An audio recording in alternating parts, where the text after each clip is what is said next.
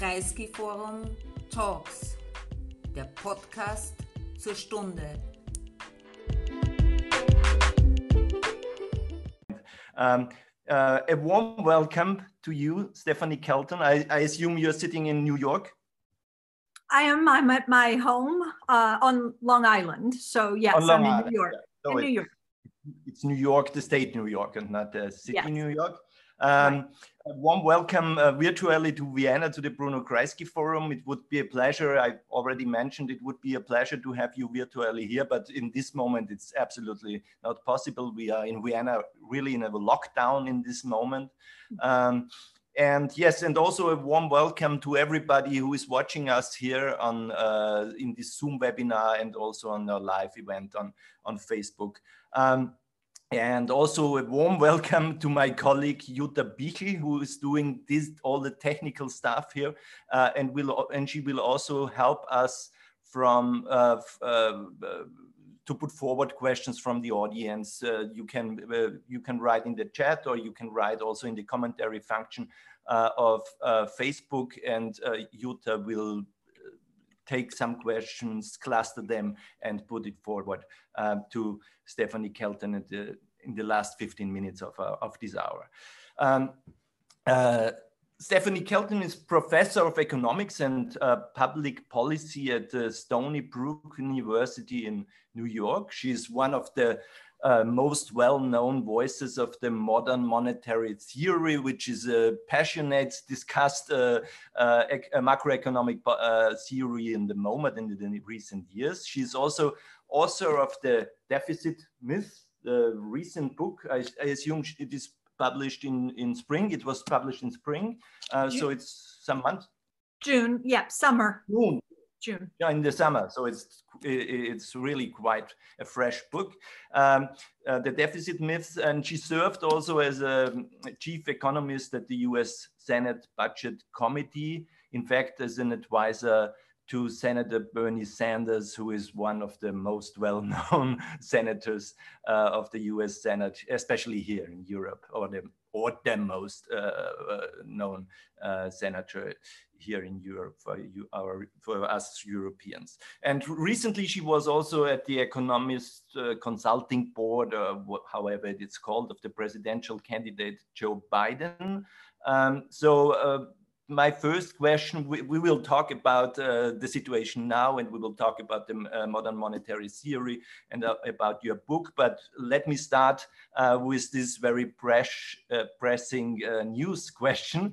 Um, are you still at the advisory part of, of Joe Biden? And if yes or if not how would you how would you comment on the situation now and what happy to do we have to expect uh, from a from the next weeks and months to come and what have we to, uh, to expect from a president uh, joe biden well, okay. Thank you so much. I'm really uh, delighted. I do wish, as you said, that I that I could be joining you in person in uh, beautiful Vienna. But I'm happy to be able to do it this way. And, you know, with respect to the election, um, look, I, I think that much of the world is frankly breathing a big sigh of relief um, with the outcome of the election.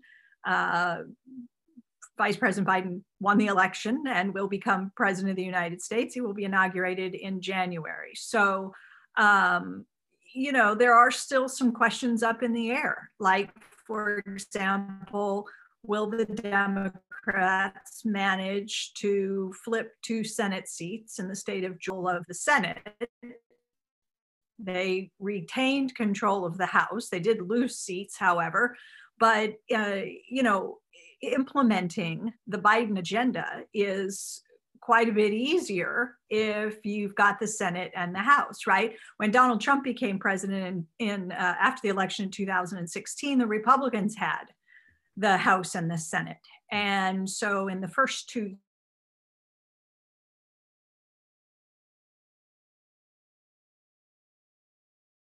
um, accomplishment in the first two years, huge tax cuts. So, you know, you can move a big piece of legislation. I think uh, Vice President Biden wants to see a big relief package to deal with coronavirus and the weak economy. He is indicating now that he'd like to see that done uh, very soon, even before he's inaugurated. Uh, it's not clear that Congress is going to pass something substantial, maybe not anything at all, but probably not something as big as what he would like. So when he walks in the door in late January, I believe that he's going to be coming into office in uh, an, econ- in an economic environment where the wheels are starting to come off the economy again. And he's got to push for something very, very big. And if the Republicans have the Senate, it's it's going to be an uphill climb for him. Mm-hmm. Um, uh, so, but you don't have any you you don't have any fears that there isn't isn't a peaceful transition, uh, given that uh, President Trump didn't concede till now and talking about the stolen election. Well, he he often doesn't uh, stay with us in the real world. He creates his own sense of reality. Uh, eventually, he's going to have to come to terms with the reality, which is that he lost this election uh, soundly, and um, he's going to have to leave. Now, how much you know uh, chaos he will stir up in the next couple of months is anyone's guess. Uh, I would never underestimate his capacity to, you know, go out with a, uh, you know, you know, cloud of chaos. But uh, we'll get there. And in, and in terms of, you know, the Biden team and the work that I did over the summer, I was part of the uh, task force on the economy, and we worked for a period of months, uh, eight of us on the task force on the economy and others on different task forces on climate and healthcare and education and so forth. So we worked closely with people uh, from the Biden side, and that work completed over the summer. And since then, I have not been doing anything formal with the campaign. So to answer your earlier question. Yeah, yeah. Um, so uh, you, you, just mentioned uh, working on, a, on, an economic program for the for the years to come. Uh, so I'm already in in uh, at the beginning of the issues I want to talk uh, uh, with you um, because some very pressing issues are totally interconnected for sure uh, with uh, the issues of your book and the issues of, of modern monetary theory uh, because also we are now in a global economic crisis the, the corona crisis. Governments have to save the economy have to save um, private companies uh, to avoid a tsunami of bankruptcies and insolvencies um, and to restore growth and uh, employment afterwards. Uh, they have to take a huge amount of money in their hands and have to run huge fiscal deficits. And so many people ask, uh, how should we pay for that? And uh, many people ask, uh, can we afford uh, that? So the question I would uh, put forward very simple to you is, can we avoid, avoid a global collapse? Well, yes, uh, we can. And, you know, it, it does become important, right? When we say, can we afford? It's important to define who that we is, right? Because not all countries have the capacity to do what the US can do, what Japan can do, what Australia can do. I mean, governments are showing us in, they're giving us a very nice real world example of what they are capable of, you know, mustering in terms of spending power when there is, you know, an emergency, a threat, as something deemed a significant priority. Congress started spinning out multi-trillion dollar bills without hesitation, without concern for pay fors and finding money and so forth. They simply wrote a bill.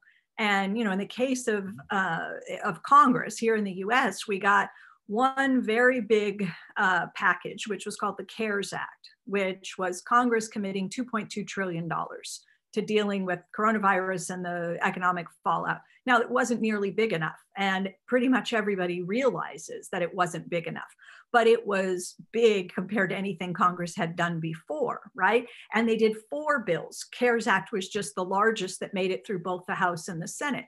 Could they do more? Yes. The House passed what was called the HEROES Act. They were ready to go for 3 trillion more. I mean, they voted it, they got it out of the House. It was Mitch McConnell in the Senate who said, We want to take a pause. We're not going to consider that bill. We think maybe we've done enough. But there's nothing to prevent Congress from coming back with another 2 trillion or 3 trillion or 5 trillion. Whatever Congress decides to authorize will show up in the form of new spending the money will be there. And you know it can do that because um, you know the government in this country has control of its own currency and its own monetary policy. There are countries around the world that don't enjoy that kind of you know control the monetary have the monetary system that we have. And so the constraints are different but, you know, as I said, countries around the world have already committed something like 11 trillion to coronavirus spending, right? Deficit uh, spending and so forth. So, yes, we have the the firepower, we have the fiscal capacity to do this. The major countries in the world and in Europe, with the backing of the ECB, which is the currency issuer uh, for countries in the eurozone, uh, we can muster all of the spending power that's necessary to support economies, provide a bridge to the other side of the pandemic. Mm-hmm. So uh, uh, I'm not sure if I'm right, but we have to assume that there are people in, in our audience now that are not really uh, they are interested, but not not uh, not experts on on macroeconomics. So um, put it as uh, the, the, question very simple. Um, uh, the usual assumption of ordinary people, but also of the traditional uh, macroeconomic theories is that uh, that the that the that the governments are taxing um, and it, uh, take the tax money to spend it. And if they have to spend more, they have to take the money a step from the financial markets, uh, and then they are running a, a huge uh, uh, uh government national debt. So, what is the other way or the, the new perspective, the totally uh, contrary perspective the mo modern monetary theory is putting on this general assumption? So, oh, yeah, okay. So you just laid out a sequencing, right? Let's talk about the sequencing, the order in which we think things happen, because you're right. The, the average person has been trained to think of the government's finances to the extent that we spend any of our time thinking about government finances. We've been taught to think about them basically the way we think of our own personal finances, right? The government runs a budget. I run a household budget. They basically work the same way. If you want to spend, you got to come up with money. Uh, I get my money from working and earning wages or salary. The government gets its money mostly through taxing, right? So the government raises revenue by collecting tax from the rest of us. That gives it some money if it wants to spend more than it is currently taxing from the rest of us, then it has a shortfall, right? So I got to come up with more money now. So where do I get more money to finance the shortfall in my spending? Well, I go out, as you said, and I go to capital markets. I borrow the currency from somebody who has it. So we basically think governments have two options, right? Two ways to finance their spending. They raise revenue from taxes or they borrow. That gives them the money, which they can then turn around and spend into the economy. That's the way we sequence. Okay, so MMT comes along and says, hang on, if we really dig down and we pay attention to the actual mechanics of government finance, we understand the monetary operations, we can understand that the sequencing doesn't go like that. It goes spending first. The government has to spend its currency into someone's hands before they can have it to be able to pay tax or buy government bonds.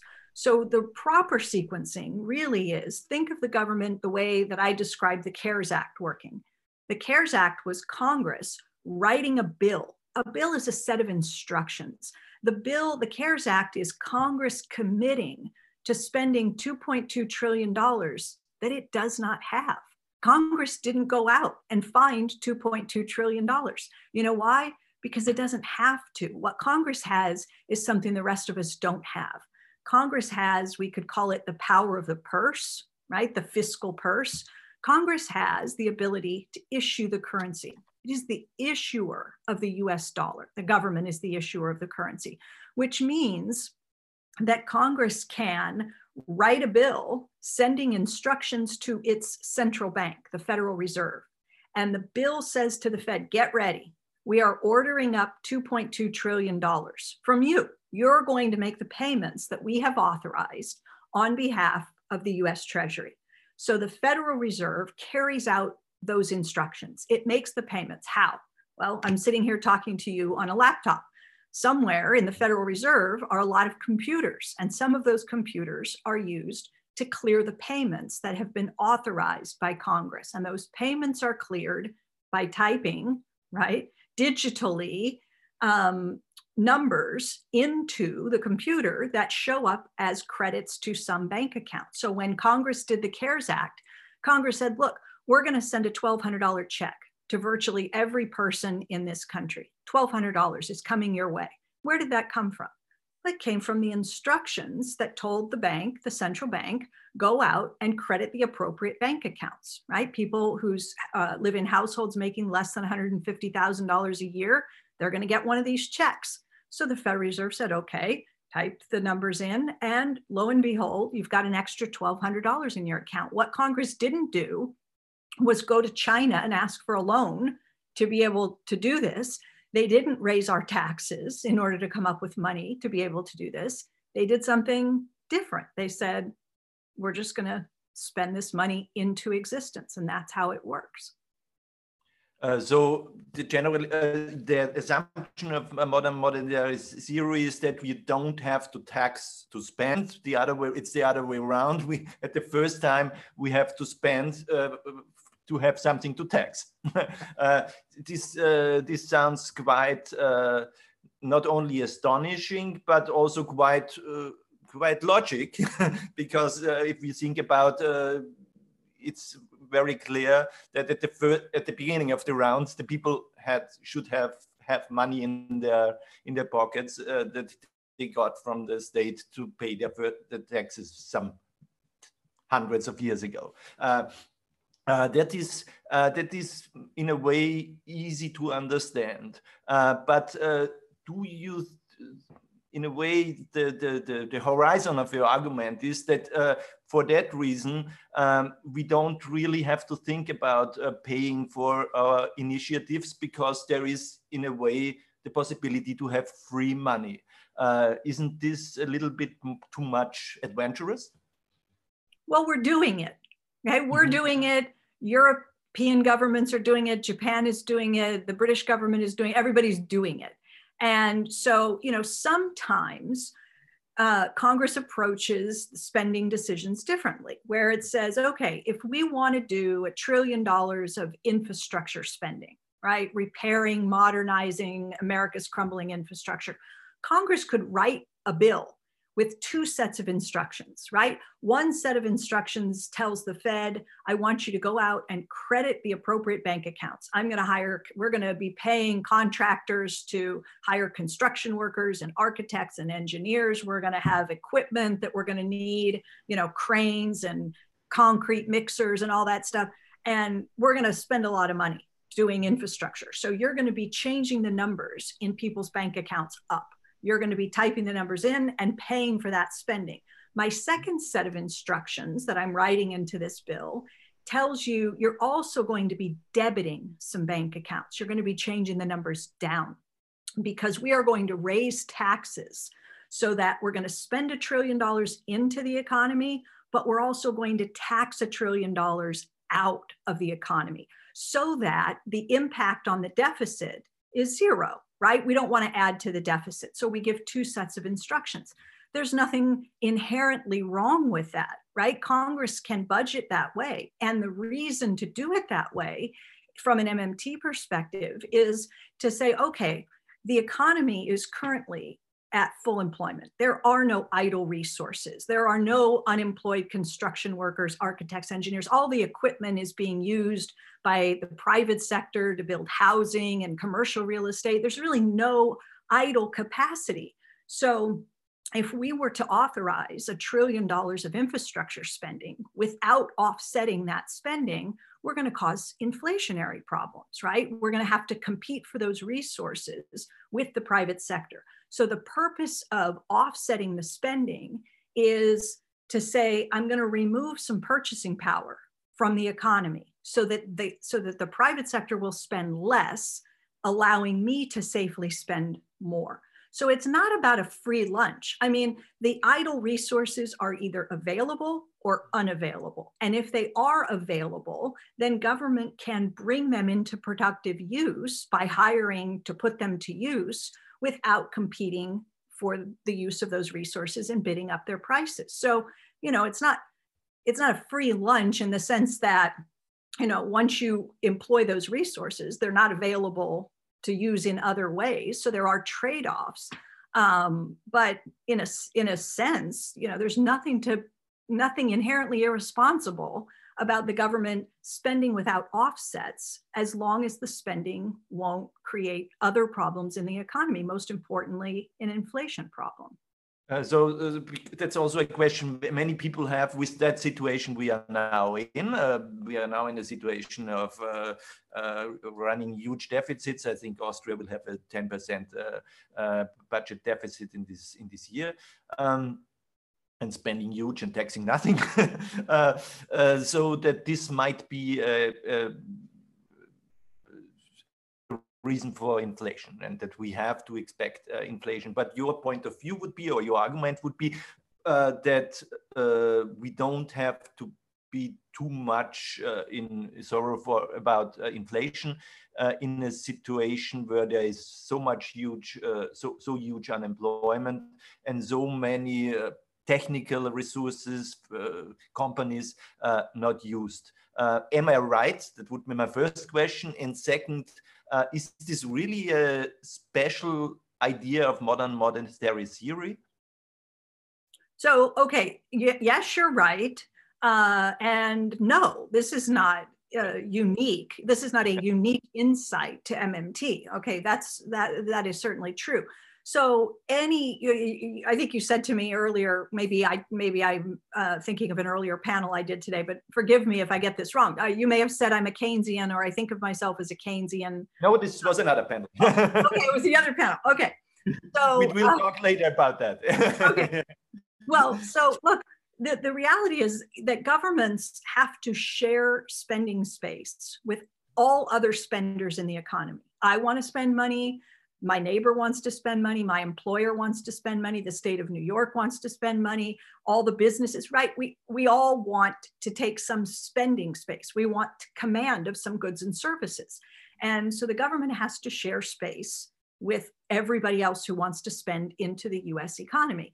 And so you know sometimes i will tell people look I've, uh, I've got a let's say that this is an empty 12 ounce glass okay? Let, let's just suppose it's 12 ounce. I don't know what it is if it's a 12 ounce cup and it's empty, and I bring a 12 ounce can of you know soda into the room unopened, I know that I can crack that soda open and I can start pouring into this glass and I can safely get every drop of liquid into this cup without flowing over. Now, if I pour too fast, even though I've got 12 ounces of space, I could still create problems, right? By spending too much in one part of the economy. But I can watch what I'm doing and I can pull back and I can wait for the foam to subside. I can add more. I can get it all in.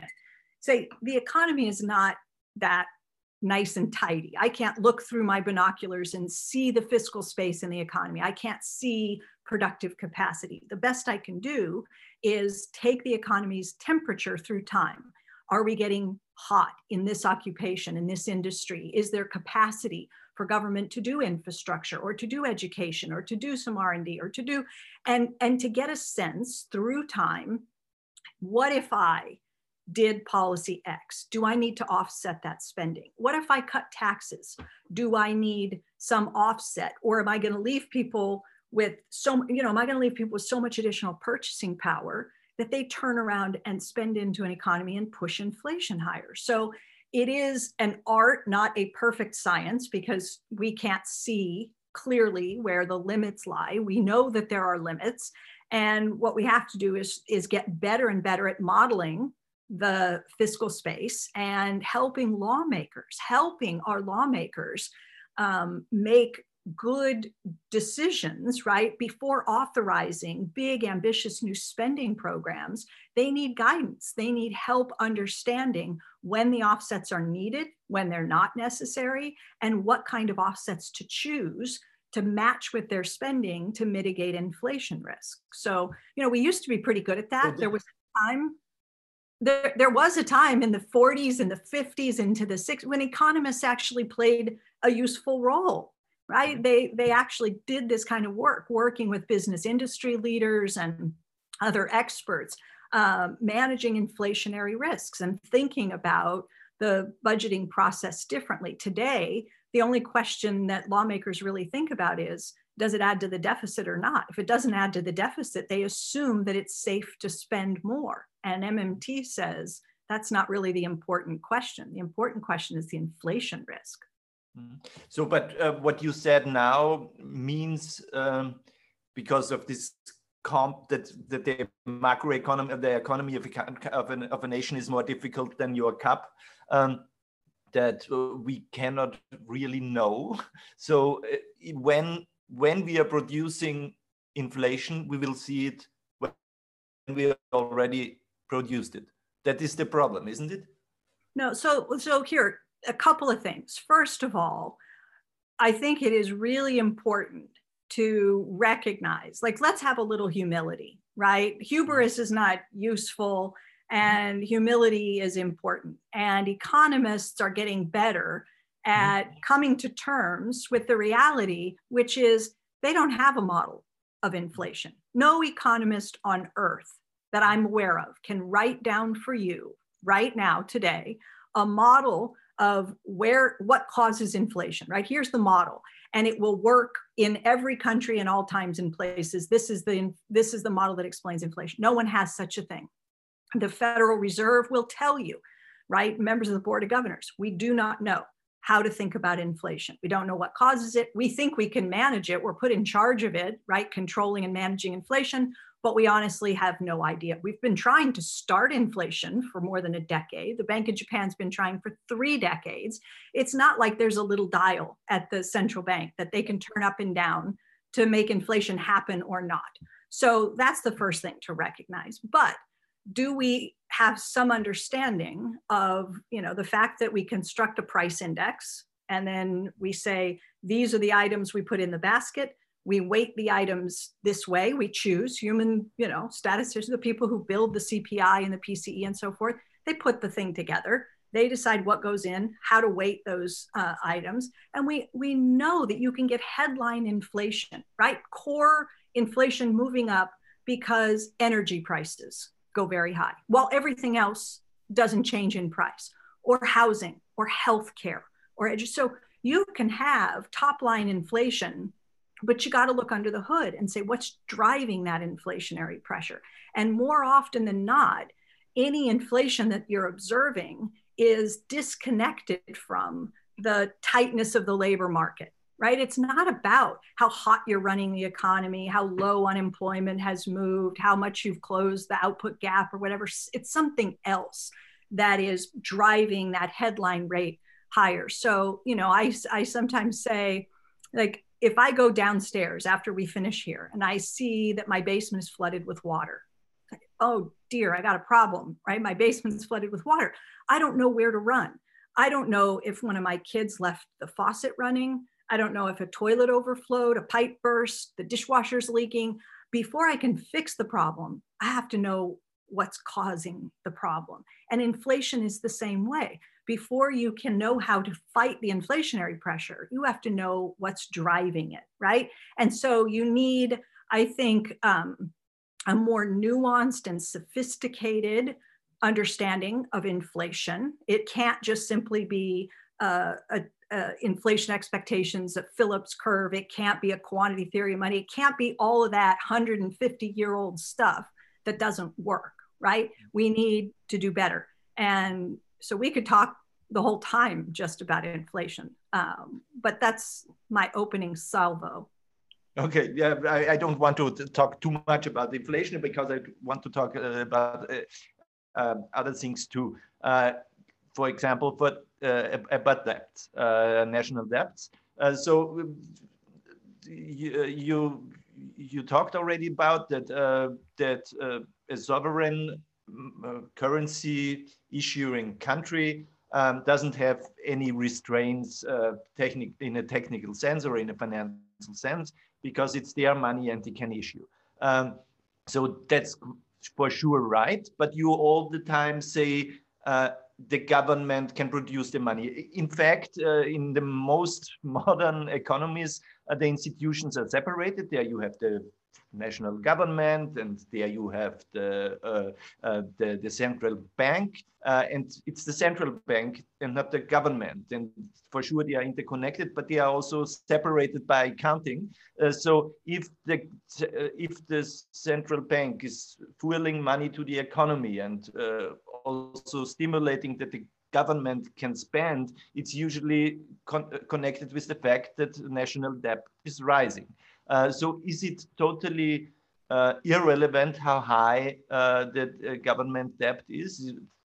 100% of GDP, 170% of GDP, 980% of GDP. Is this irrelevant, or is there is there a is there a limit uh, where you would say uh, uh, the the national debt isn't irrelevant anymore, or would you say we should change the way we account that? All right. So look, I, I think that we should have a conversation maybe about this idea of it, it sounds like you didn't use the phrase central bank independence or something, but you were sort of uh, alluding to that. Look, as I said earlier, when Congress writes the CARES Act, it is sending a set of instructions to its fiscal agent, to the central bank. Get ready, we're ordering 2.2 trillion, and you're going to make the payments on our behalf. That is exactly how it works. The, the Fed cannot say to Congress, oh, no, we're not. We will not be making those payments that you've authorized. They are Congress's fiscal agent. When I say the government, I mean Congress and the executive and the central bank okay because they do work as one. And if you go back you know there's great video of alan greenspan from the wayback machine. This must be from the 1980s right? And alan greenspan gets a question about uh, the so-called consolidated government budget. And somebody is asking him well you know are you really one or are you separate? And he says we're one.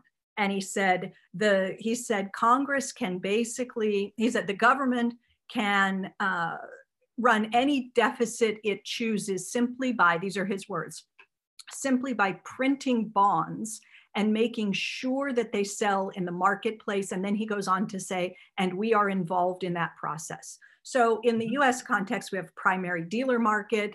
So when the government runs a deficit, bond bonds are sold and they are first taken up in a primary dealer market, where the primary dealers are about two dozen uh, financial institutions whose job it is to make the market for US government bonds, right? They have to bid and they have to bid their fair share and the Fed backstops the primary dealer market. So it's all one big intertwined, hand in glove, working together uh, to to accommodate right uh, the financing for whatever Congress authorizes. So that's the first point.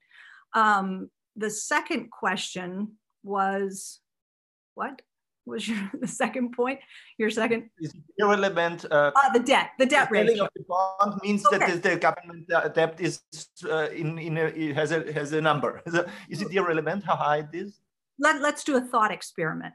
Okay, people talk about uh, helicopter drops, and people get very confused, right, about quantitative easing and Fed central banks dropping money, helicopter drops. What if central? What if Treasury dropped bonds from the sky. This is a thought experiment, right? And you said 900% of GDP. Okay, let's imagine that bonds start raining down on the population. Okay. And so we pick them up and now they're on our balance sheets. Mm-hmm. So our wealth increases by whatever the number of bonds we have just uh, been delivered.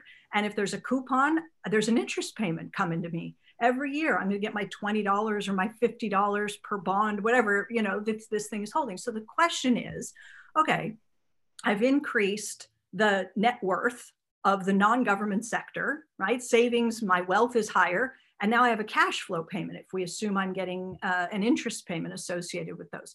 So what do I do with the interest? If I just leave it and let it accumulate in my bank account, nothing happens, right? I just accumulate the interest and over time my wealth grows and that's it.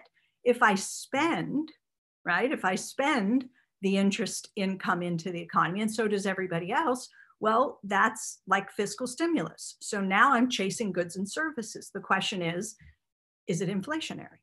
Right? So again, for for MMT, it always comes back to it's not these arbitrary limits. There's no tipping point that we would say at 250% or 400%.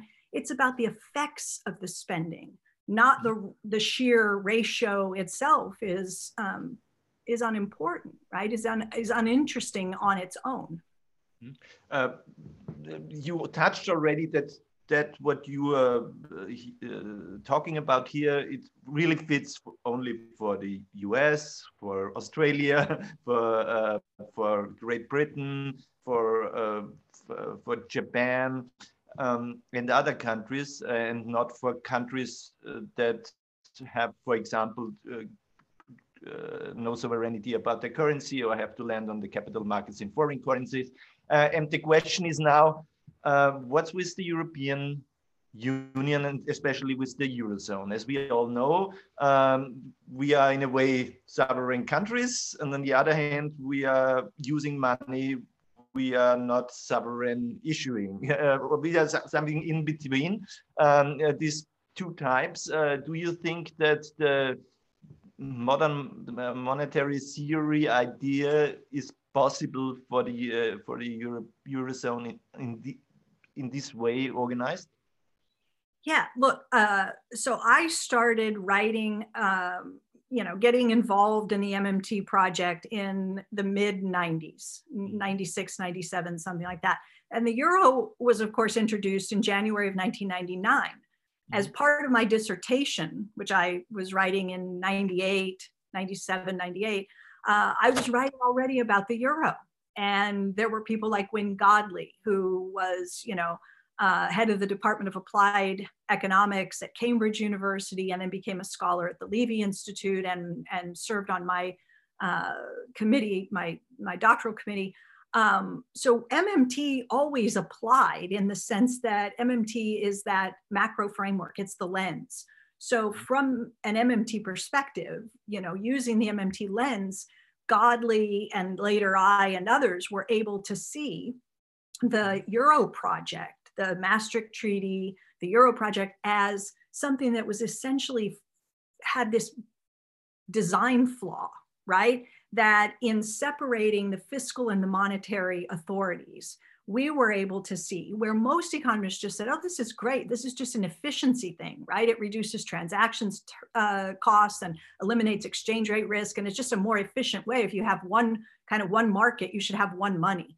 Uh, and Godley and and Charles Goodhart, who was you know uh, an economist in in Britain and a monetary policy maker and so forth, and he said, no, no, no, one nation, one money. Not one market, one money. So we were already thinking about the problems that would arise when financial markets figured out that they were no longer lending to governments that were sovereign in their currency, but in fact lending to countries that had given up their monetary sovereignty and turned themselves into currency users. So in 2010, when the debt crisis really gripped, you know, periphery countries in Europe, uh, Randy Wray and I co-authored a piece together for the Levy Institute, a policy uh, uh, report. And the piece was called, Can Euroland Survive? Can Euroland survive?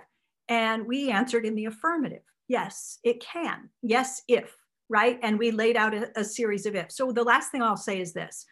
Um, in 2010, it took a long time for the, the currency issuer, for the ECB, to exercise its considerable power to bring yields down and stabilize conditions, right? Uh, you know, to stamp out the debt crisis.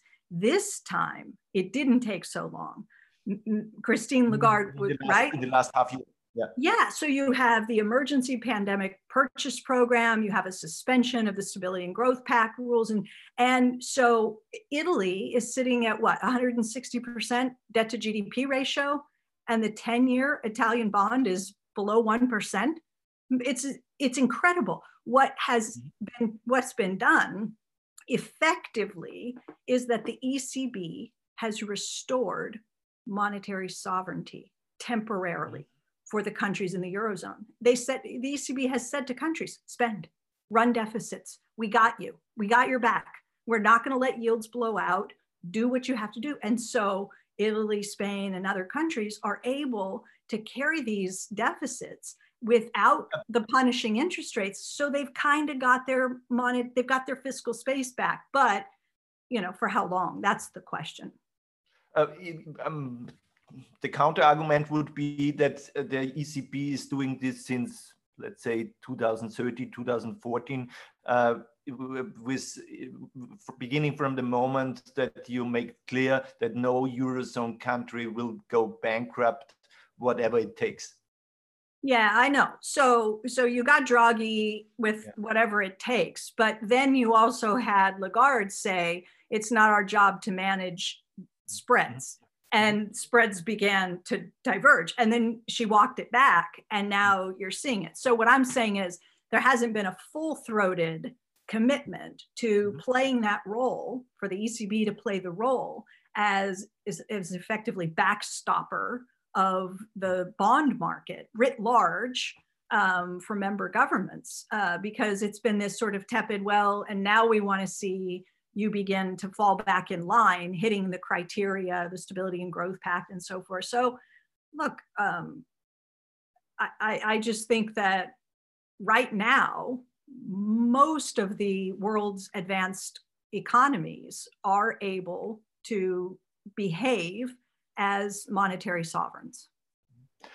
I, I, I, actually I have 10 more questions, but I have to hurry because I, we will also give the audience the possibility to have some questions in the last uh, 15 minutes. So I will reduce my questions to two questions. The first question you already um, um, expected it uh, from the other from the other panel. Uh, if we if we the, the, the, problems we talked about now and the problems we are in. There will be, there would be the general traditional Keynesian answer uh, to all the calamities we are in.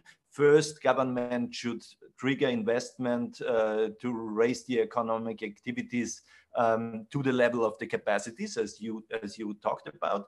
Second, you cannot save out of a crisis; you have to invest out of a crisis. Third, with central banks and federal governments um, that cannot run in bankruptcy, uh, we have the instruments to do so. Uh, don't care about the deficits, care about employment, and the deficit will care about themselves, and so on. So, what is the real difference between your perspective and the traditional Keynesian perspective?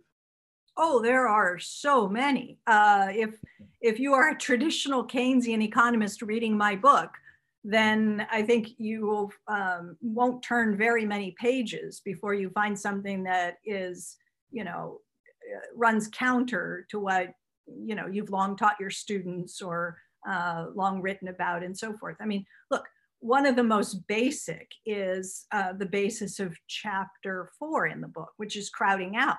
You know, mm-hmm. the, the traditional Keynesian argument is what is put forward in ISLM terms, mm-hmm. right? That is the mainstream Keynesian, well, and it's grown into DSG and other things, but there are still headline mainstream Keynesians who, you know, their workhorse model is the ISLM framework. And in quote unquote normal times with an upward sloping LM curve, any uh, outward shift in the IS curve, fiscal policy, fiscal expansion, pushes interest rates higher. You get deficits, push interest rates higher. MMT says no, deficits drive interest rates to zero. Only something artificial intervention can maintain a positive rate. Okay, that's at the short end. Higher interest rates uh, crowd out investment because investment is a function of interest rates. Well, even Keynes didn't say that, right? For Keynes, it was the marginal efficiency of capital and it was profit expectations overwhelmingly uh, uh above and beyond interest rates that mattered. So MMT is more like Keynes than Keynesians in mm-hmm. how we think about investment. Um, when it comes to monetary policy, most mainstream Keynesians believe that monetary policy is the right tool to dominate. They believe in central bank dominance, not fiscal dominance. They want monetary policy to bear primary responsibility for managing uh, economic conditions in the business cycle and so forth. Fiscal policy is that thing that sits on the wall behind the glass that says break in case of emergency. You can use it, but only when monetary policy is out of firepower. When you hit the zero bound or whatever, then a Keynesian will say, oh, it's time for fiscal policy. We can do a little bit, prime the pump, put it back on the wall behind the glass. Um, I mean, I, I can go on and on and on with the the differences. Just okay, it, it, didn't work. Maybe I should have done it other, the other way around. Uh, if if there aren't eighty percent the same and twenty percent difference, but uh, uh, it's it's also not the most important question. I just wanted to uh, to put it. This last question for me would be um, at that point uh, the most uh, let's let's call it the most debated idea and direct proposal uh, you bring in the book and uh, in your in your work is that of a, um, a public job guarantee uh, for everybody who loses his job to fight uh, unemployment, but also to uh, uh, to give the people income, to give the people the, the possibilities to to um, to to work on their ta talents and so on. Um, can you I just want you to, to talk a little bit about the idea of a, of a, a public job guarantee and uh, why you think this is possible under the circumstances of a, of a contemporary system. Okay, so there's another big difference between MMT and the mainstream, whether it's Keynesian or not, um, perspective. Mainstream Keynesians believe in a natural rate of unemployment. There is a NAIRU, there is, you know, some level of unemployment that you need to maintain in the system for the, for the sake of avoiding accelerating inflation. MMT rejects that, okay? So we think that instead of relying on a buffer stock of unemployed people, literally using unemployed people to fight inflationary pressure, that you can use an employed buffer stock of people, that you can have what is like a public option in the labor market or what Hyman Minsky called an employer of last resort. So for Minsky, this, this idea for Minsky goes back way before, like in the 1960s, right? So Minsky said, I, I, think maybe a lot of your viewers or listeners are probably familiar with the work of Hyman Minsky. I think he was I don't, one of I, I, I do not assume that, the, that most of uh, them are. So so we I have a that, general um, audience uh, which is interested in this question. Okay, so I think that Minsky was one of the most important economists of the last century. And Minsky was really someone who um, did most of his writing on finance and banking and the financial system. Okay, so Minsky's looking at the economy, the macroeconomy, the financial system, and he says, okay, we have a central bank. We invented the Federal Reserve because we had, uh, you know, all these banking panics and financial crises. And what we need is an institution that can be the lender of last resort, that can keep the financial system liquid. So we have a lender of last resort that keeps the financial system always liquid enough to function, right? To not seize up. And what we don't have, though, is an analogous um, institution to deal with the labor market. And he said, we should have, like we have a lender of last resort, we should have an employer of last resort. The employer of last resort job would be to keep the labor market sufficiently liquid. How do you do that? Well, if you've got 20 million people unemployed, many of them long term unemployed, right? A, half a year or longer, their skills atrophy. The longer you remain unemployed, the more you become unemployable. So Minsky said, basically, you know, people just rot away sitting in unemployment. So what we could do is keep the labor market liquid by allowing the federal government to provide paid employment, right? The government writes the check and um, a job is created for anyone who wants to work but can't find a job anywhere else in the economy. They can have work in the public service employment program. And the job can be funded by the federal government. Um, it is counter cyclical so that when the economy uh, is weak and people are losing jobs, they can transition into a new job immediately rather than becoming unemployed. Their income is stabilized because they have work instead of unemployment. Uh, they can have their skills upgraded, they can have education or training in the program, and they stay ready, right?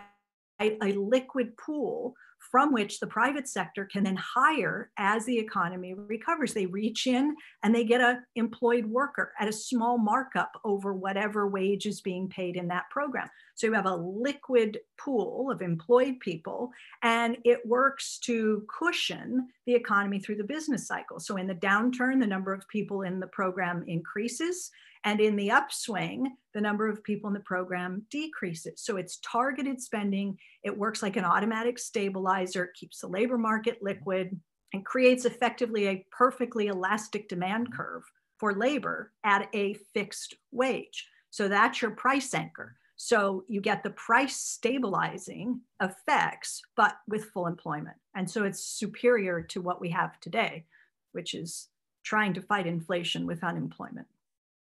So maybe you are interested uh, uh, in, in the fact, uh, I just uh, uh, uh, mention it here, that the Austrian Federal Labor Service, which is the federal institution who manage the labor market, um, in the last months ago, or two months ago, started an experiment in a region in Austria with, let's say, 200,000 people are living, uh, where they uh, uh, the experiment with the public job guarantee. So the all the people living in this region have now the uh, public job guarantee for maybe some two years, I don't know, one year, two years, and then you will look how it uh, uh, how it figures out.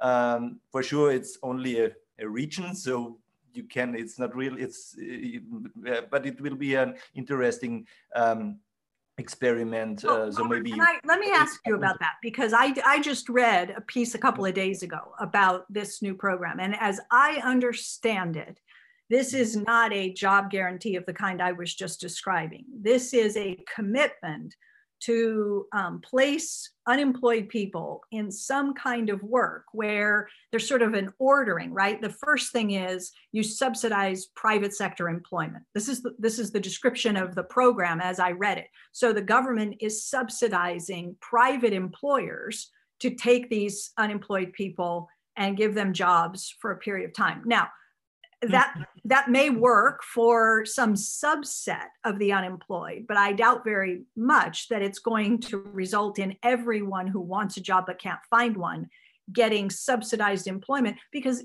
employers hire because they have to not because they want to not because you make it. So if i'm if and then and as I you go down you're right. I don't think you're right. And maybe it's also it's a mixed system that uh, these that people have the guarantee to get a job and if they get it uh, uh, on a subsidized way in a private company, it's okay. And if they get it in a subs uh, subsidized way in a public sphere, it's also okay. The general thing is that everybody who is uh, without job in this region uh, has the guarantee that there will be a job for him. And it also means that all the people who uh, are in the region unemployed uh, and do not really want at the moment to work, uh, they are out of this uh, usual uh, usual institutional pressure uh, to find a job if they do not do not want. You that, that's the that's the other side of the usual uh, uh, labor market service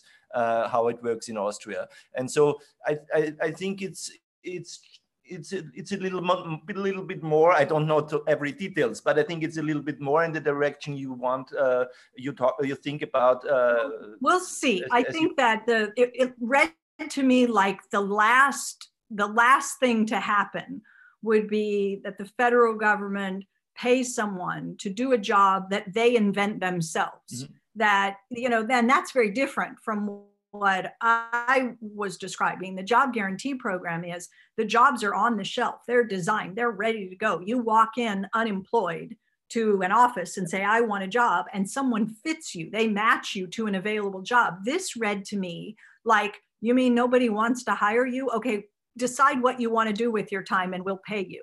So I don't know. Uh, it will be interesting to see how how it works, but it, it I just want to be careful that it isn't uh, what we've proposed or what I talk about in the book. Okay, thank you, Stephanie, for this wonderful talk in the last 50 minutes. And now we have uh, some 10 minutes left uh, for questions to put forward. I just saw already some, um, for example, the question about uh, the, the, independence of the European uh, uh, Central Bank and the different architecture we already touched. But I now give to uh, my colleague Jutta Pichel. Do we have some other questions you want to cluster here? Uh, yes, there are actually a lot of questions for you, Ms. Kelton. Um, the first one is about how you, um, or if you're concerned about the backlash by the austerity preachers as soon as we are past this pandemic and how to prepare best for that. Yes, I'm concerned about that. I think um, few things concern me more, frankly, in the current environment. You know, we you, repeating the mistakes of the 2009 2010 sort of after the financial crisis um, you know the great recession congress passed what was then thought to be a pretty big spending bill. It was called the american recovery and reinvestment act. It was uh, some 787 billion dollars to that to people at the time. It sounded like a lot of money. It wasn't nearly enough we got one bill and then we really didn't get anything else and everybody began to worry about the deficit and the increasing debt, and Congress just withdrew fiscal support. And in fact, they didn't just withdraw fiscal support, we went into austerity mode. And that ended up um, taking the wind, right, the tailwind from the recovery and turning it into a headwind. So it took us some seven years to claw back all of the jobs that were lost after the financial crisis. We had a slow um, and very anemic recovery. Wage growth was tepid. It, it, it took a very long time. So my big concern is, you know, okay, what are we going to do this time? Are we going to do better or are we going to allow the increased deficit, you know, this $3.1 trillion deficit that uh, we ran this year to start to get us anxious about continuing with fiscal support and passing another relief package and doing everything that's necessary to lay a foundation for a sustainable recovery. If we withdraw fiscal support too soon, uh, we're going to end up like we did last time, right? We'll dip back down. I think we, we will go back into contraction at some point next year, and um, you know we'll we'll be inflicting. It's just self-inflicted harm, you know. So yeah, that's the big concern for me. Okay, thank you for the answer. I will stay with um, concerns. The next question is on cryptocurrencies and how do you um, estimate the impact of cryptocurrencies? And if you think they're threat to the um, for the trust in fiat money, as long as they're not accepted for tax paying, etc. As long as they're not accepted, no, I don't think they're a threat to fiat currencies to the extent that governments perceive them to be undermining the, the goals of, uh, of governments in terms of their ability to provision themselves using the monetary system. Uh, governments will take steps to ensure that crypto does not undermine government uh, capacity and, and dominance of the um, fiat money system. So you're already seeing this, right? You're already seeing central banks uh, with central bank digital currency. If the if the concern is anonymity and you know speed of payment and so forth, they're they're replicating um, those sorts of features and doing it through a state currency system. So no, I don't. Um, I don't believe that crypto is going to upend uh, government fiat currency systems because governments are very powerful and um, they're not going to allow that to happen. Okay, so now the last question on your concerns or your possible concerns. It's about your thoughts on distrib distributional concern and about the argument that the government might overinvest all the money? Might overinvest? Yes. I, I, guess you. I guess the person means overspend. Okay, yeah, um, probably. Look, all evidence to the contrary. Look around the world. Where where is this happening? The the greatest threat by far is the governments do too little, not too much. Okay. Um, I forgot. Can you say again the first part of the question? Um, your thoughts on distributional concerns. Yeah. Okay. So look, every deficit is good for someone. That is like fundamental. Recognize that every deficit is good for someone. Why do I say that? Because a deficit simply means that the government is adding more dollars to balance sheets than it is subtracting away, right? So if they spend 100 in and they only tax 90 out, we say the government has run a deficit, right? We write a minus 10 on the government ledger. But recognize that if they put 100 in and only take 90 out, somebody gets 10. So the government's deficit is always, always a financial contribution to some other part of the economy. It is a deposit that they're making somewhere. So every deficit is good for someone. The question is for whom, right? Who gets that 10? So when you talk about distributional effects, yeah, I care very much about that. You look at the tax cuts that were passed in the US in December of 2017, those tax cuts cost an estimated $1.9 trillion, right? Spread over 10 years, call it 2 trillion. So it's a $2 trillion tax cut that went to whom, right? It's a, it's a big increase in the deficit. Every deficit is good for someone. That deficit those tax cuts went overwhelmingly, the windfall, to people in the top 1% of the income distribution. 83% of the benefits of the personal income tax cut went to the richest people in the country, top 1%. So we used a $2 trillion deficit to give a windfall to people at the very top. Then we did the CARES Act, 2.2 trillion. That was the bill. So again, it's a roughly $2 trillion deficit every deficit is good for someone who benefited from the CARES Act spending. Well, a lot of folks, but if you got that $1,200 check, you benefited. If you were unemployed and you received an extra $600 a week, $2,400 a month in extra unemployment compensation, you benefited. If you were a small business that was struggling to hang on through the lockdown and so forth, you benefited. You applied for a loan that became a grant, you kept your workers on payroll, you got money to help you with your fixed expenses and so forth. So, a very different way to use a $2 trillion increase in the deficit that has uh, clearly different distributional implications. So, um, distribution matters. Okay, great. Um, looking at the time, I want to pass on one more question because we're yep. running out of time. Um, this one is um, following up the things you just said. It is about if raising taxes is um, politically speaking how how hard or how easy it is, and who uh, or the, to whom um, the taxes should be raised, for whom the taxes should be raised. We, we, somehow we have managed to pretend that it's impossible to raise taxes, and it is not. President Obama raised taxes. President Reagan raised taxes, President George H.W. Bush raised taxes, Bill Clinton raised taxes.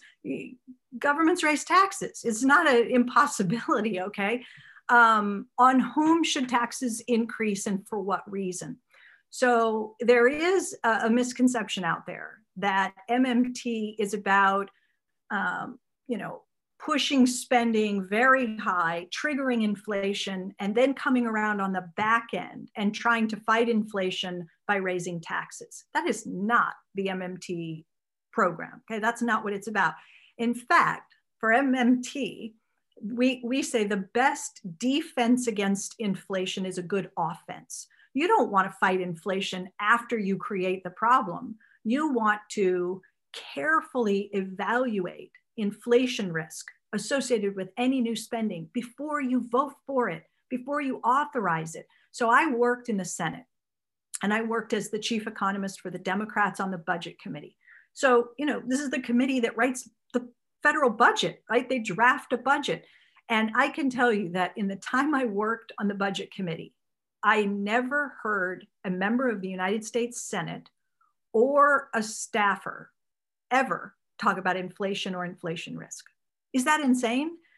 That that you are writing a four four and a half trillion dollar budget and inflation doesn't come into the picture at all? Why? Because they don't have to think about it because they just assume that that's the Fed's job, right? Central banks do inflation stuff. We just write budgets. And so what MMT says is look, you got to you got to change the way you approach the, the spending piece and the federal budgeting process before you go out authorizing a big new program, a big new Green Deal, infrastructure investment, whatever it is, you have to be held accountable for evaluating the inflation risk before you vote to authorize that spending. Somebody should be evaluating the bill that you're writing to say, have you mitigated the inflation risk? Did you did anybody stop and think, will this spending trigger inflationary pressures if we move forward?